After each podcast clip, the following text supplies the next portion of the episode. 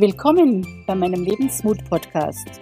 Ich bin Ursula Maria Ruf, die Mindset-Mentorin, die dir Mut macht für ein bemerkenswertes Leben mit mehr Liebe, mehr Lachen, mehr Gesundheit, mehr Fülle und Erfolg.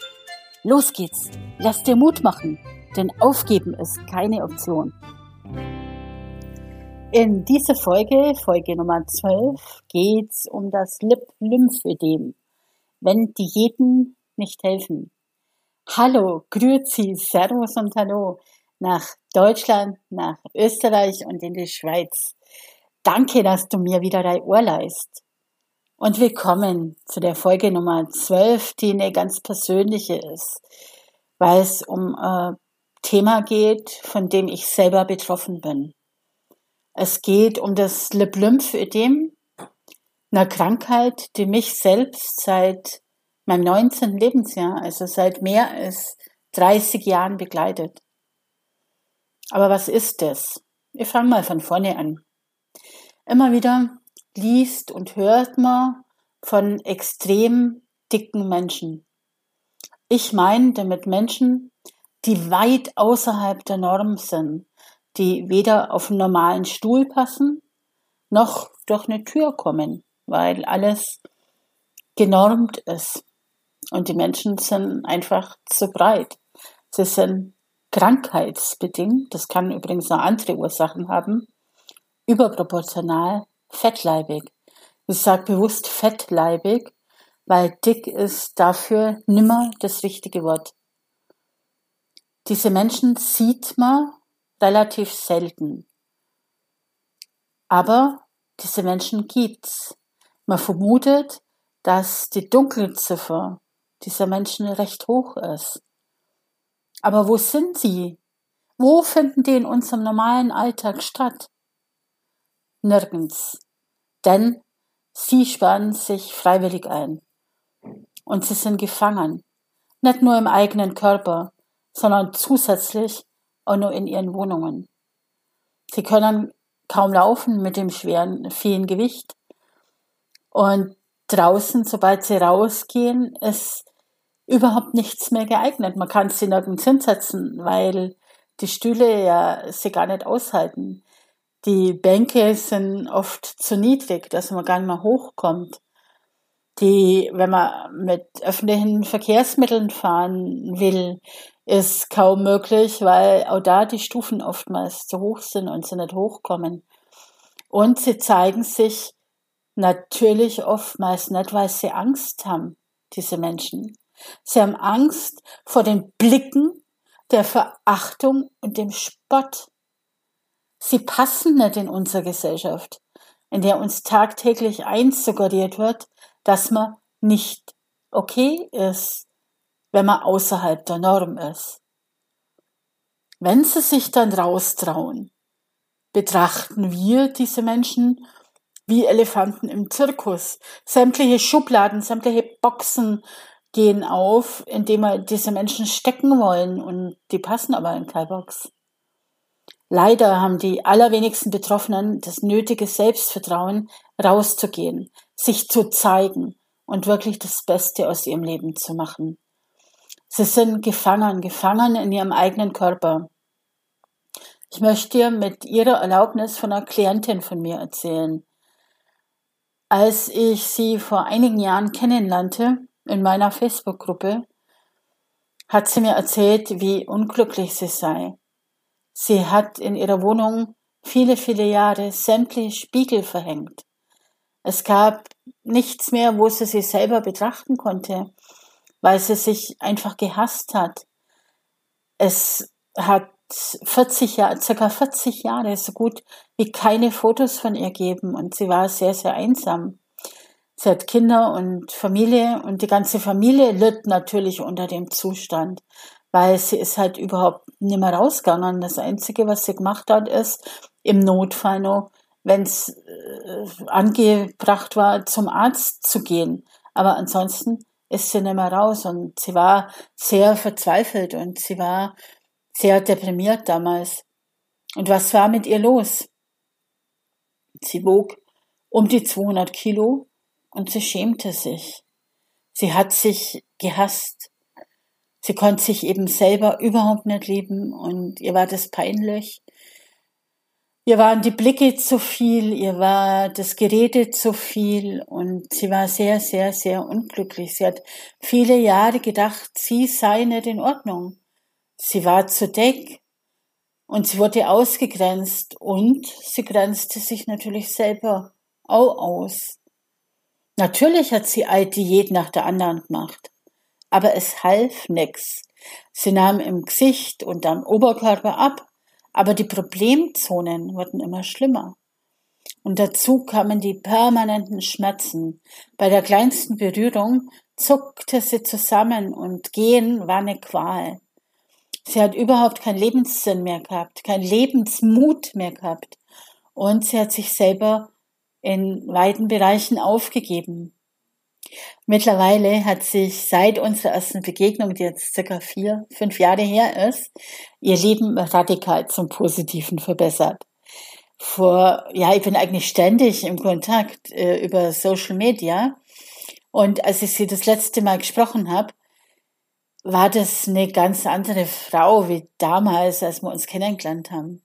Sie ist jetzt eine strahlende Mit-60erin, die mit sich und dem Leben im Einklang ist.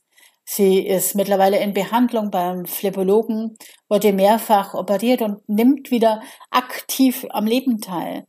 Sie hat gelernt, sich zu lieben. Sie weiß jetzt, dass sie nicht schuld an ihrem Zustand ist, sondern dass es eine Krankheit ist. Und allein dieses Wissen nimmt den Druck raus und sie muss sich jetzt nimmer klein machen und sie muss sie auch nimmer verstecken. Das Lipolymphödem, das sie begleitet, ist immer nur da. Aber sie hat gelernt, das anzunehmen und damit sich selber wieder zu akzeptieren, wie sie eben ist. Die Spiegel hat sie nimmer verhängt und sie lässt sich fotografieren und das Spannende daran war, als wir uns kennengelernt haben, hat sie eben noch in meiner Facebook-Gruppe geschrieben, dass sie keine Bilder von sich macht und ähm, eben die Spiegel verhängt und bereits nach einer Woche Arbeit mit mir gemeinsam hat sie mir das erste Bild von sich gepostet. Und sie hat nach ihren eigenen Worten jetzt wieder erleben und sie nimmt am Leben wieder teil. Sie tanzt noch nicht durchs Leben, aber sie genießt jeden Augenblick. Millionen Frauen sind von der Krankheit betroffen und Sie wissen es nicht. Die Dunkelziffer ist hoch und viele Ärzte, vor allem Hausärzte, sind auf dem Gebiet nicht ausgebildet. Jede zehnte Frau in Deutschland hat vermutlich die Krankheit und weiß es nicht. Wie gesagt, leider sind die Ärzte oder werden die Ärzte während dem Studium da überhaupt nicht ausbildet und es herrscht da ein ganz großer Nachholbedarf. In letzter Zeit ist es zwar ein bisschen in den Medien angekommen, vor allem das Lymphödem ist bei den jungen Mädels momentan ein Thema. Ähm, ja, aber es ist trotzdem gerade für die Endstadium, ab Stadium 3, äh, riesig große Herausforderung, mit dieser Krankheit klarzukommen und vor allen Dingen halt die Ärzte aufzuklären. Und jetzt schließe ich den Kreis wieder zu mir, weil auch ich war gefangen in meinem Körper und ich gehörte auch zu diesen Menschen. Bis vor wenigen Jahren wog ich selber auch über 260 Kilo. Ich sag's nochmal, ich wog über 260 Kilo. Ich habe diese Krankheit seit mehr als 30 Jahren. Sie ist bei mir ausgebrochen, als ich 19 war. Und viele Jahre wusste ich nichts von der Krankheit. Also ich hab, weiß natürlich, dass ich zugenommen habe und die Ärzte behandelten mich immer auf Adipositas, also Fettsucht und schickten mich von einer Diät in die nächste. Jeder in meinem Umkreis, der mich kannte, wusste, dass es mit der Ernährung nichts zu tun haben kann, weil ich habe meine Ernährungsweise überhaupt nicht geändert. Ich habe immer schon auf gesunde, ausgewogene Ernährung geachtet. Und trotzdem nahm ich immer mehr zu. Und ich habe gelernt, damit umzugehen und irgendwann beschlossen, mich selber anzunehmen und zu lieben, wie ich bin, weil die Ärzte konnten mir nicht helfen. Sie hatten keine Lösung, sie wussten nicht, was mit mir los ist. Und ich wusste es auch nicht. Ich wusste für mich immer, es muss irgendeine Krankheit sein. Es hat irgendwelche andere Ursachen. Also damals gab es das Internet nicht, noch nicht und man konnte sich ja auch gar nicht informieren, ob es irgendwo auf der Welt noch andere Betroffene gab. Ich hatte mit äh, 19 hatte ich noch circa 75 Kilo. Mit 21, also zwei Jahre später, habe ich schon über 160 Kilo gehabt und mit 28 weit über 200 Kilo. Wie gesagt, ich habe gelernt, damit umzugehen und ich habe trotz meines Gewichtes alles gemacht, was mir halt möglich war. Ich konnte natürlich viele Sachen nicht machen, sei es tanzen, sei es so wie früher Skifahren. Ähm, alles, was mit Bewegung zu tun hat, wird natürlich mit dem steigenden Gewicht immer schwerer. Es war unmöglich zu reisen. Es war unmöglich. Ich habe keinen Platz im Flugzeug gehabt, zum Beispiel. Treppensteigen ist heute eine riesengroße Herausforderung, aber ich kann es wieder. Während ähm, 20 Jahre lang ungefähr konnte keine Treppen mehr steigen. Wir haben also, und mit mir meine mein Mann und mich, wir haben das Beste aus der Situation gemacht und unser Leben genossen. Trotz meines enormen Gewichts war ich ja auch immer selbstständig. Ich habe ja schon von meiner Selbstständigkeit erzählt in Folge Nummer 10.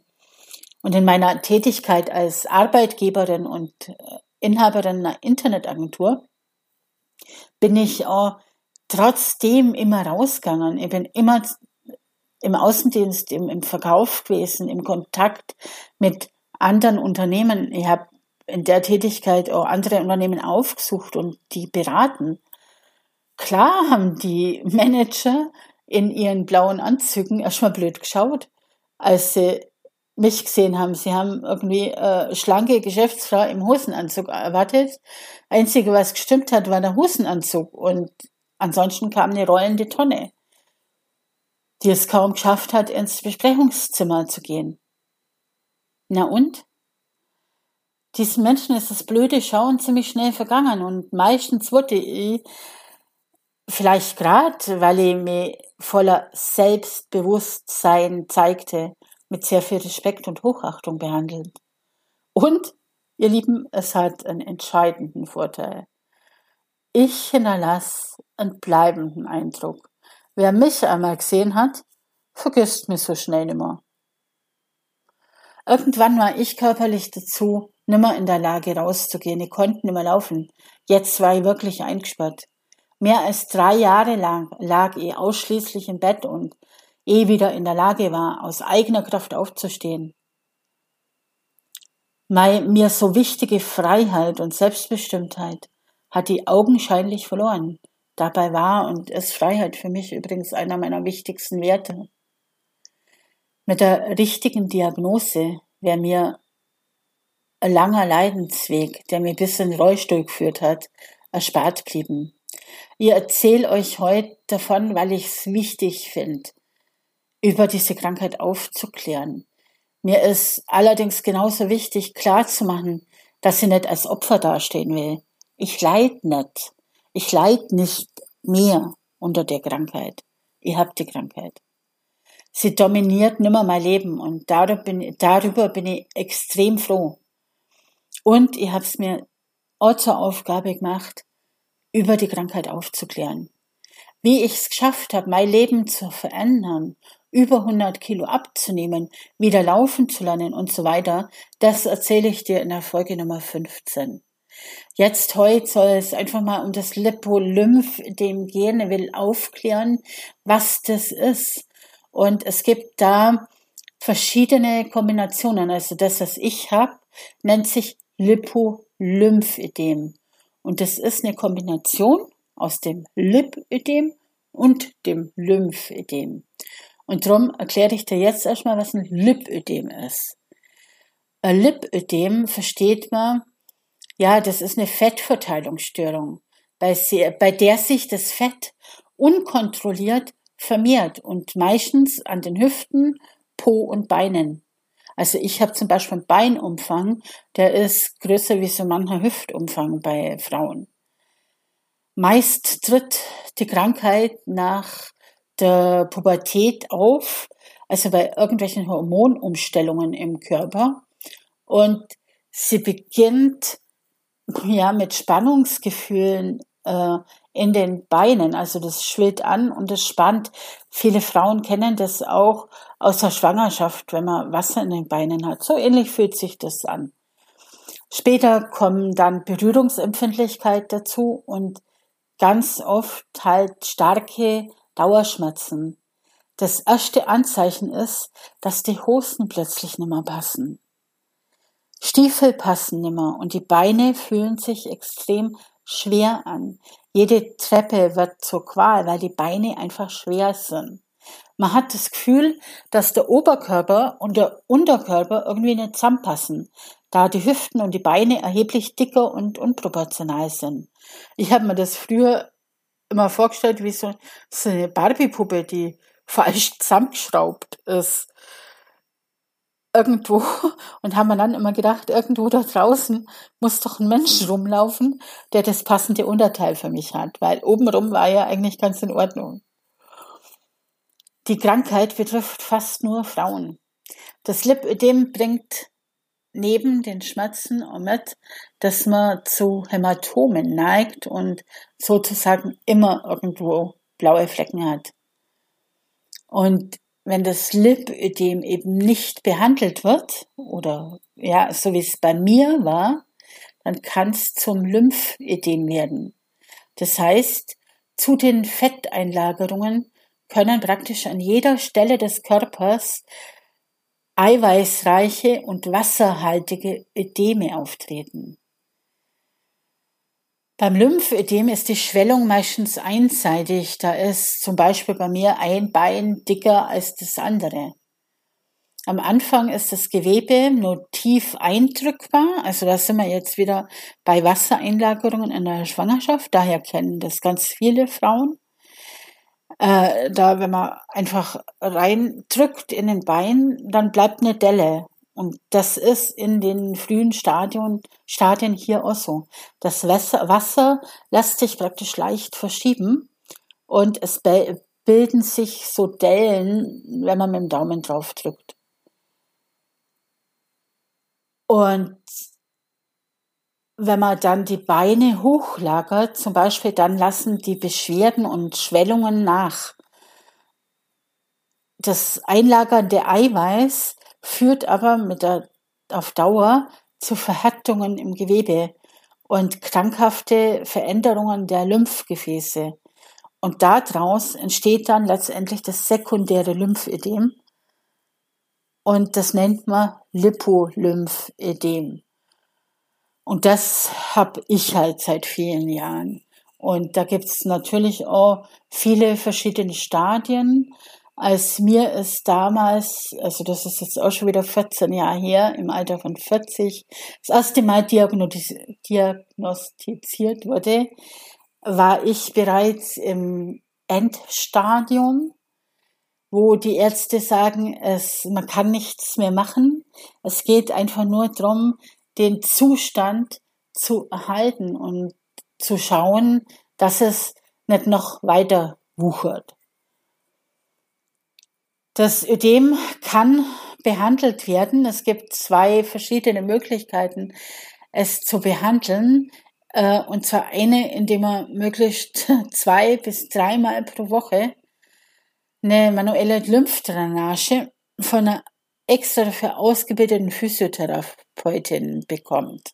Also es ist eine spezielle Art von Lymphdrainage, die auch nicht jede Physiotherapeutin beherrscht.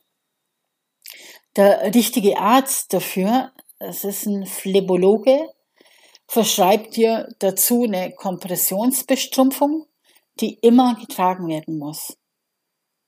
Ähm, ich habe zum Beispiel Kompressionsbestrumpfung. Die sieht wie folgt aus. Das sind einmal zehn Socken.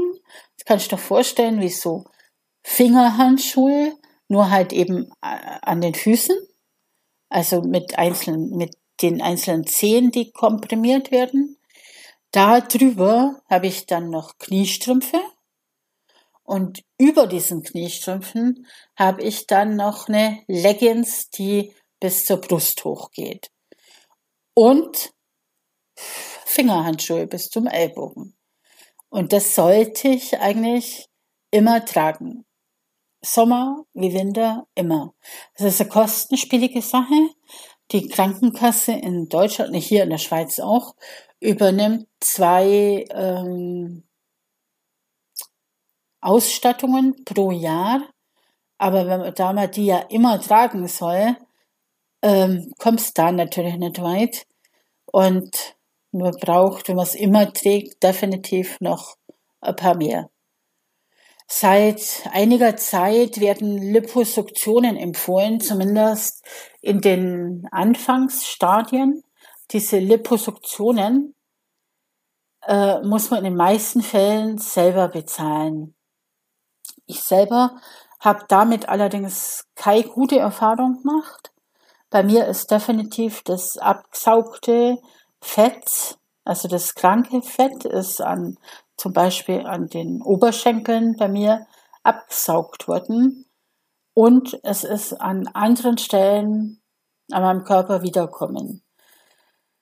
Aber sicherlich im Anfangsstadium ist es eine gute Möglichkeit.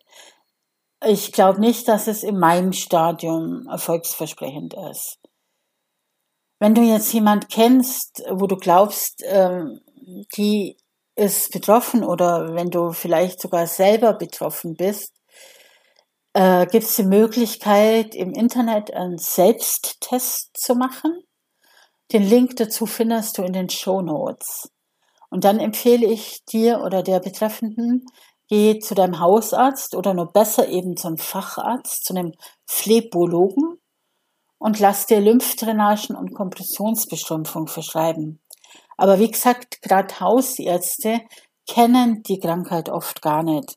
Daher empfehle ich dir, druck dir Infomaterial aus, ein Link dazu ebenfalls in die Show Notes und bring sie deinem Arzt mit.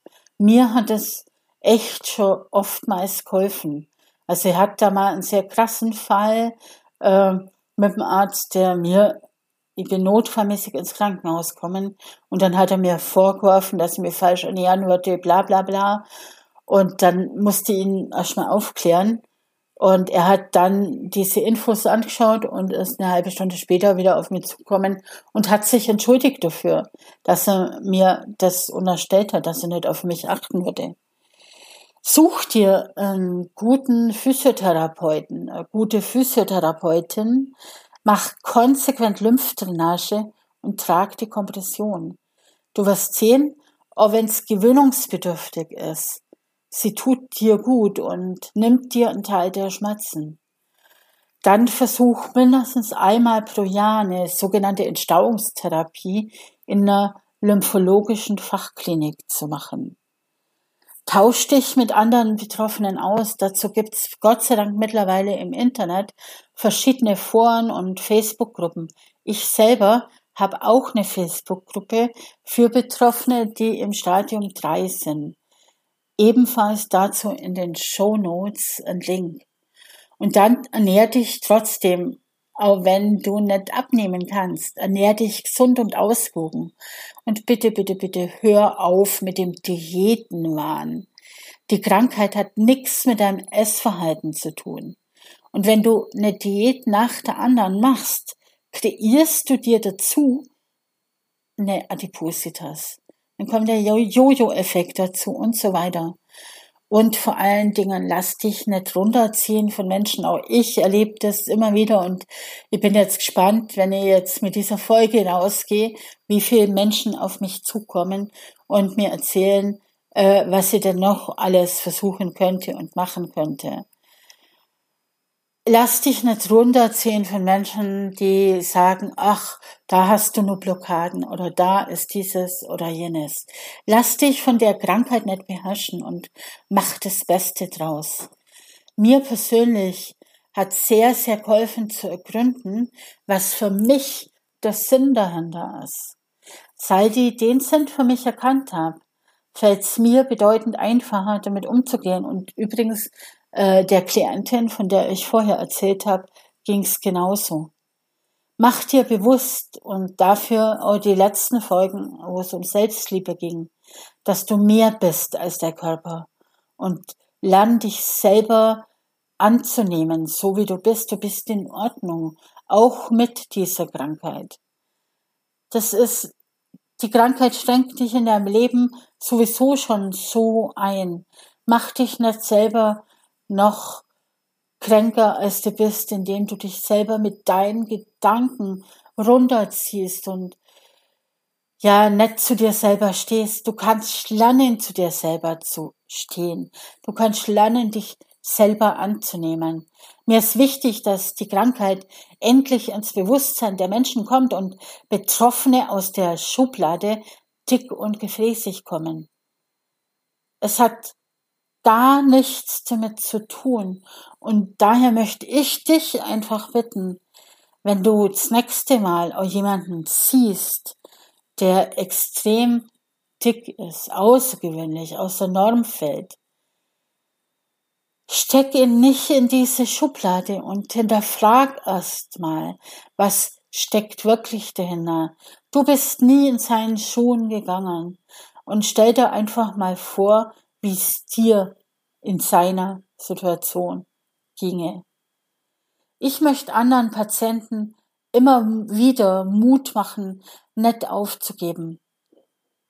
Sicher macht diese Krankheit keinen Spaß. Sicher ist es herausfordernd, sich zu zeigen. Auch für mich ist es immer noch an bestimmten Tagen herausfordernd, mich zu zeigen. Aber wir dürfen uns nicht verstecken. Also, wenn du selber betroffen bist oder jemanden kennst, der vielleicht betroffen ist, nimm gern Kontakt mit mir auf. Dann tausche ich mich mit dir aus, mach dir Mut und oder coach dich. Ich freue mich auf dich. Ich weiß, das war ein sehr spezielles Thema. Und wenn du nicht betroffen bist, hat es dich vielleicht auch nicht so sehr interessiert. Ich finde es aber extrem wichtig, auch darüber zu reden. Das Thema wird sicher nur öfter hier im Podcast zur Sprache kommen. Allein, weil es ein Teil meines Lebens ist. Allein, weil auch ich jeden Tag mit Schmerzen durch die Welt gehe und jeden Tag durch Lymphdrainagen, durch meinen Lymphomaten, den ich habe, damit aus, mich auseinandersetzen muss. Allein wenn äh, du mich irgendwann auf dem Seminar siehst, auf dem Coaching siehst, äh, du sehen wirst, dass es auch für mich herausfordernd ist, einen ganzen Tag zu stehen oder ja, ich kann definitiv nicht den ganzen Tag stehen, deswegen habe ich einen Rollator dabei, damit ich mich hinsetzen kann. Es geht in dem Podcast darum, sich mutig seinem Leben zu stellen. Und ich möchte es A, erstmal als Vorbild auch tun und ich möchte dich motivieren, dich deinem Leben auch zu stellen. Und nun danke ich dir für dein Lauschen und freue mich auf deine Kommentare, auf dein Feedback, auf deine Fragen. Heb Sorge um dich, pass gut auf dich auf, denn du bist das Wichtigste in deinem Leben und nur wenn es dir gut geht, geht's deinem Umfeld auch gut. Bis bald.